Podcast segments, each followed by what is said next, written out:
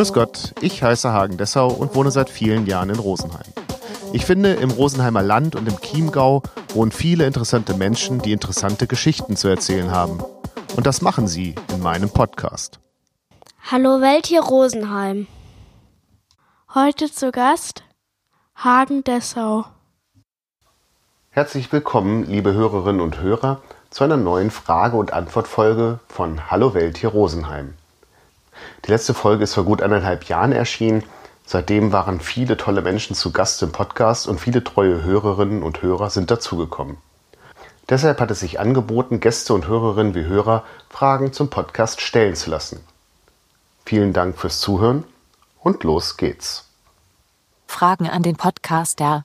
Sie haben die Chance, eine historische Persönlichkeit für eine Podcast-Folge wieder zum Leben zu erwecken. Wer wäre das und warum? Ja, da habe ich lange drüber nachgedacht, welche Pers Persönlichkeit ich wiedererwecken würde.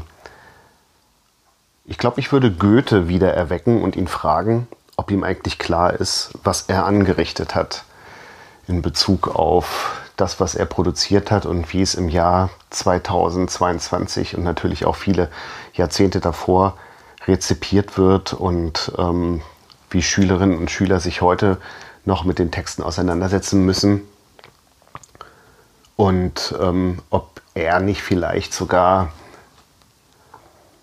gar nicht diese Intention hatte, so zu bleiben oder wie er darauf reagieren würde, wenn man ihm sagt, dass er geblieben ist und dass er ein deutlich größeres Gewicht hat als sein Kumpel Schiller. Außerdem würde ich Christo, von Christo und Jean-Claude zum Leben erwecken und ihn fragen, woher er die Energie genommen hat, die, seine Projekte ähm, umzusetzen, wie er zu seinen Objekten, Projekten gekommen ist, die er verhüllen will und welche für ihn noch Herausforderungen darstellen würden, um sie zu verhüllen und wie er das machen würde, was in Zukunft da zu erwarten wäre. Und natürlich auch, was ich immer toll fand, diese unendliche Liebe, die er seiner Frau über Jahrzehnte ähm, entgegengebracht hat, wie er das geschafft hat, das fände ich auch sehr interessant. Dann hören wir mal, was es noch so gibt. Was ist die schönste Geschichte, die im Zusammenhang zum Podcast passiert ist? Hm. Ja, als erstes fällt mir die lustigste Geschichte ein. Das war tatsächlich das eins der ersten Interviews, vierte, fünfte, vielleicht sechste Interview mit dem Busfahrer Domenico Giampetruzzi, wo wir wirklich ein ganz wunderbares, tolles Interview hatten. Und als wir fertig waren, stelle ich fest, dass ich vergessen habe, das Ganze aufzunehmen. Und ähm, war natürlich das Gelächter erstmal groß, da war aber die Frage, wie, wie, machen wir, wie gehen wir jetzt weiter? Ähm, wie gehen wir damit um? Und dann hat er gesagt, ja komm, jetzt sind wir ja schon hier zusammen, machen wir das nochmal. Und ähm, dann ist es aber schwierig, die Fragen zu stellen äh, oder genau so zu stellen, wie man es vorher schon gemacht hat, weil der andere dann vielleicht denkt, ah, da habe ich doch eben gerade schon drauf geantwortet und wird so kurz in seinen Antworten. Und man merkt das auch in dem Interview. Und äh, Domenico hat das dann an einer Stelle ja auch gesagt, ah, du weißt doch schon alles. Und je länger das Gespräch gedauert hat, desto mehr ähm, war es dann wieder ein normales Gespräch. Naja, die ersten Interviews habe ich im Auto geführt, weil ich mal in einer Fortbildung gelernt habe, dass man da die beste Akustik hat. Und das führte dann dazu, dass beim ersten Interview ähm, mit dem Bücherjohann wir in einer Affenhitze in der Stadt standen und ich habe geschwitzt ohne Ende. Ich habe einfach geschwitzt und geschwitzt und geschwitzt. Und Johann hatte vielleicht ein Tröpfchen irgendwo an der Schläfe. Aber das hat mich nicht davon abgebracht, es weiter so zu machen. Ähm, als ich die drei Jungs von Hunger Jetzt interviewt habe, haben wir zu dritt, äh, zu viert im Auto gesessen. Auch, obwohl wir im Schatten waren, es war unglaublich heiß. Und da muss man sich erstmal mit arrangieren. Und irgendwann habe ich dann gedacht, wo war denn das? Als, genau, als ich dann äh, Simon vom Carver interviewt habe. Da habe ich ihn abgeholt oder wir haben uns getroffen in seiner Kaffeerösterei in Traunstein. Und das hat so schön gerochen. Und dachte es wäre doch jetzt Quatsch, ins Auto zu gehen. Und vor allen Dingen hat er in Traunstein das Auto in der äh, Fußgängerzone geparkt. Dann dachte ich, dann gucken die Leute nur.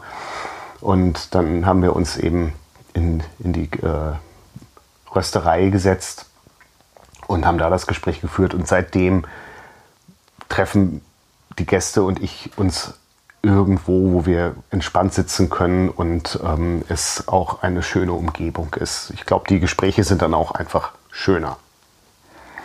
Was ich nicht erwartet hätte, als ich ähm, mal in Inzell gewesen bin, dass es da so laut ist. Aber das habe ich dann wenigstens ähm, im Nachhinein technisch noch lösen können. Aber das war auch sehr eigenartig. Mal gucken, was es noch für Fragen gibt.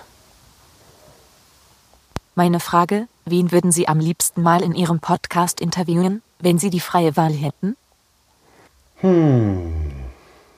Standardantwort ist dann bei mir immer, ich würde gerne Phil Collins interviewen. Ich finde, die Musik finde ich gar nicht so toll mehr. Ähm, aber ich finde, der hat ein bewegtes Leben, der hat bestimmt viel zu erzählen, mehr als, als er so in den Interviews erzählen darf, weil es da ja immer irgendwie um Musikzusammenhänge geht. Aber ich würde ihn auch schon fragen, wann er, ähm, warum er irgendwann aufgehört aufgehört hat, gute Musik zu machen. Nach meinem Dafürhalten. Wen würde ich noch gerne interviewen? eigentlich immer den nächsten Gast. Das finde ich immer die, die Herausforderung, sich auf die Person einzustellen, der als nächstes vors Mikro kommt. Ich habe tatsächlich eine Frage und die ist, ob du deinen Beruf als Lehrer aufgeben würdest, wenn der Podcast so viel Reichweite erreichen würde, dass du das als Hauptjob machen könntest. Tja, das ist sehr hypothetisch. Ähm, da müsste erstmal mit gewährleistet sein, dass ganz viele Menschen diesen Podcast hören, also alle Hörerinnen und Hörer da draußen. Ähm, erzählt euren Freundinnen und Freunden und Verwandten davon, dass es diesen Podcast gibt. Das wäre der erste Schritt, dass äh, die Hörerzahl sich dementsprechend verändert, vielleicht ähnlich exponentiell wie, das, wie die Corona-Infektion. Und dann die Frage, ob ich das hauptberuflich machen wollen würde. Hm, ich bin mir da nicht sicher, denn weil man dann natürlich auch so wirtschaftliche Zwänge hat. Ähm, man muss dann Menschen interviewen, weil sie gerade angesagt sind, weil sie gerade irgendwas veröffentlichen. Und es ist immer total wichtig, dass der nächste Interviewpartner schon oder die nächste Interviewpartnerin schon feststeht. Und ähm, dann wird das so, eine Durchlauf, so ein Durchlauferhitzer und ich glaube, da habe ich keine Lust zu. Und das würde ja auch bedeuten, dass ich das machen müsste, bis ich irgendwann mal oll bin. Und weiß ich nicht. Also da spielen so viele Faktoren eine Rolle. Nee, ich glaube nicht. Ich bin tatsächlich, ich bin tatsächlich gerne Lehrer. Und ähm, dieser Podcast ist einfach eine schöne Abwechslung zu dem Beruf, den ich sehr gerne ausübe. Warst du nach einem Gespräch mit einem Gast jemals sehr enttäuscht, weil es ganz anders verlaufen ist, als du es dir vorgestellt hättest? Naja, da fällt mir natürlich zuerst ähm, das nicht stattgefundene Gespräch ein, von dem ich damals auf Instagram viel geschrieben hatte.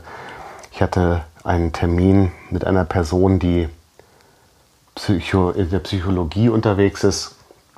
Und ich hatte mich aus irgendeinem Grund verspätet oder nein, falsch. Ich hatte aus irgendeinem Grund eine falsche Zeit eingetragen in meinen Kalender.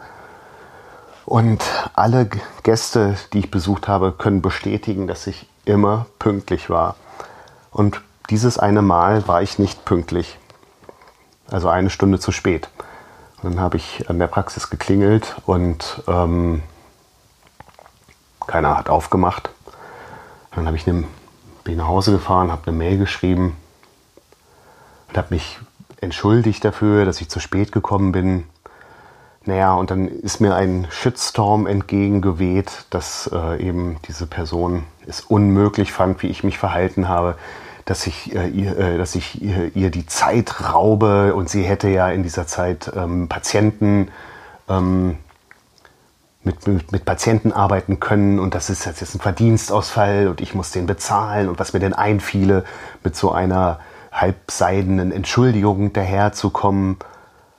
Ähm, und das fand ich, oder finde ich auch heute noch, sonst würde ich es nicht erzählen, absolut wahnsinnig, dass, dass äh, jemand so reagiert. Und im Nachhinein ähm, habe ich da, natürlich habe ich was gelernt, aber schon als ich Kontakt aufgenommen hatte zu dieser Person, schrieb sie, ähm, wie viel Geld sie dafür bekommen würde, dass sie bei mir im Podcast auftritt. Und das fand ich auch schon ein bisschen schräg. Ähm, naja, und also das Ganze, das Ganze hat mich damals so getroffen, dass, ähm, dass ich gesagt habe, ich mache das alles nicht mehr. Also wenn ich dafür ähm, so in Regress und vor allen Dingen auch so beleidigt werde, ähm, wenn mal was nicht so hinhaut, dann, ähm, dann muss ich das lassen. Also das ist ja, dann, jetzt stellen wir mal stelle ich mir mal vor, ich würde das Hauptberufliche machen und ich müsste das dann einfach aushalten und weitermachen. Und so hätte ich immer die Möglichkeit aufzuhören, weil macht doch euer Zeug alleine. Aber ich habe damals ja wahnsinnig viel Zuspruch aus der Community bekommen und ähm, das Schönste war, dass ich zu dem Zeitpunkt ähm, dann schon andere Interviews angebahnt hatte und ähm, die davon überhaupt nichts mitbekommen hatten im Mailverkehr oder auch im Telefonaten. Und dann dachte ich, ja geil, ähm, die sind so freundlich und freuen sich so drauf, dann hm, muss ich das jetzt hier nicht haben. Dann mache ich da einen Haken dran und gut gewesen. Und ansonsten enttäuscht, na, enttäuscht nicht. Also erstmal finde ich, dass jedes Gespräch letztendlich Mehrwert hat. Irgendwas bleibt immer hängen. Aber man muss natürlich zugeben, dass manche Gespräche nicht so laufen, wie man sich das vorher vorstellt. Ähm, aber das fand ich oder finde ich nach wie vor gar nicht, gar nicht so schlimm.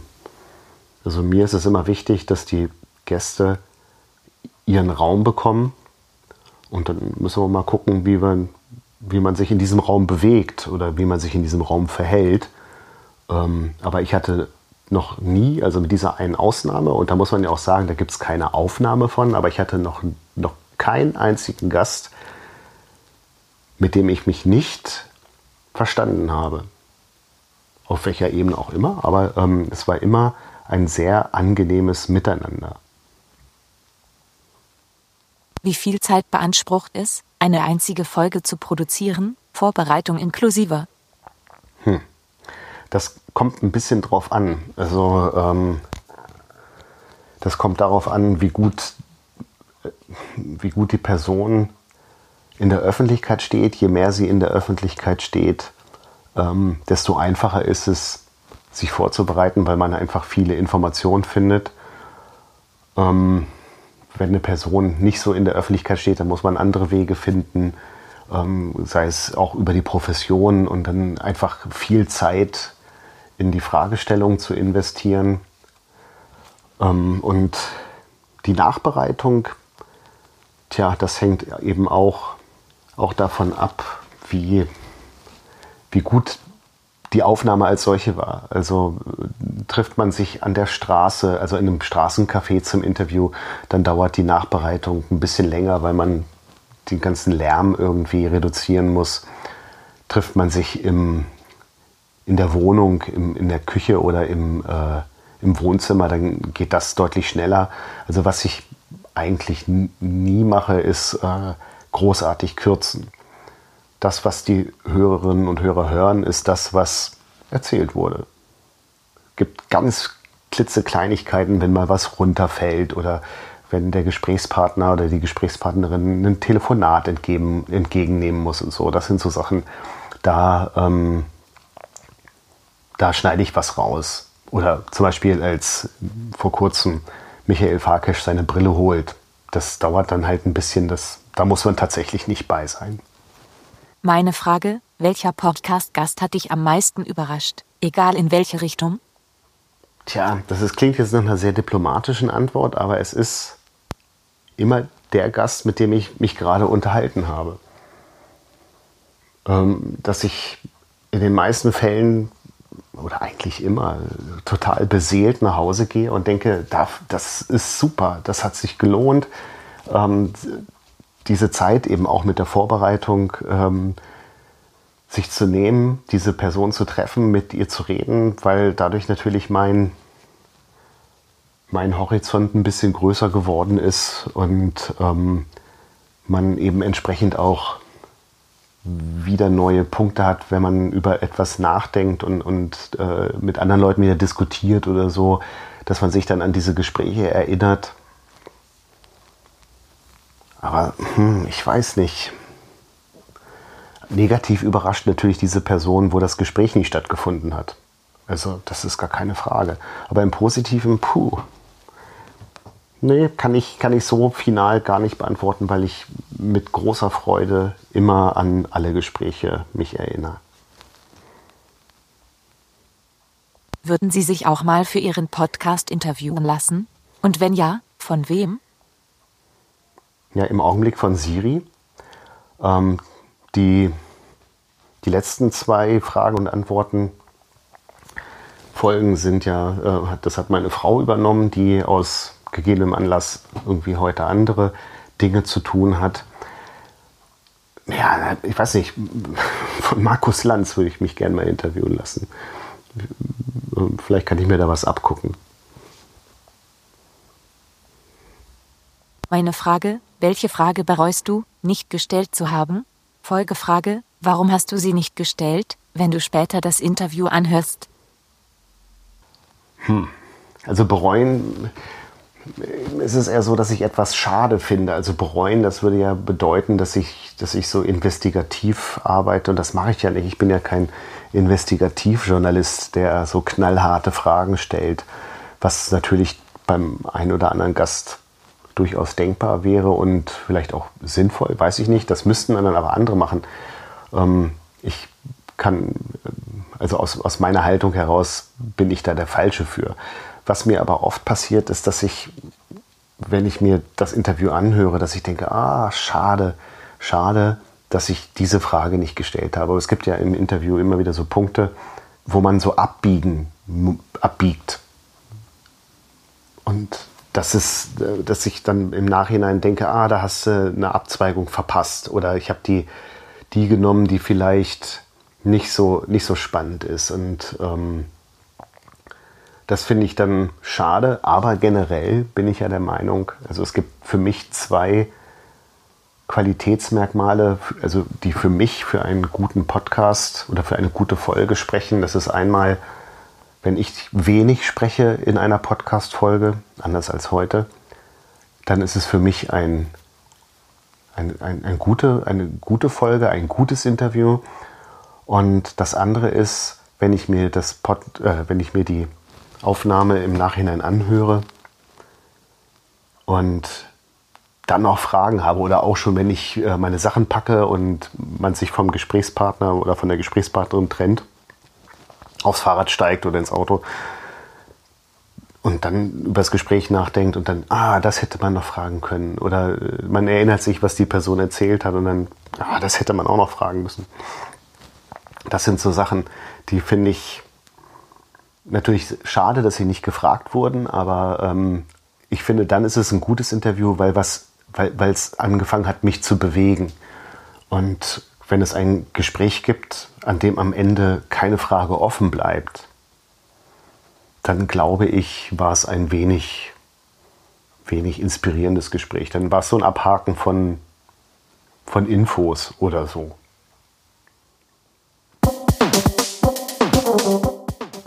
Ja, dann bedanke ich mich ganz herzlich für die Fragen von meinen Hörerinnen und Hörern und auch von meinen Gästen.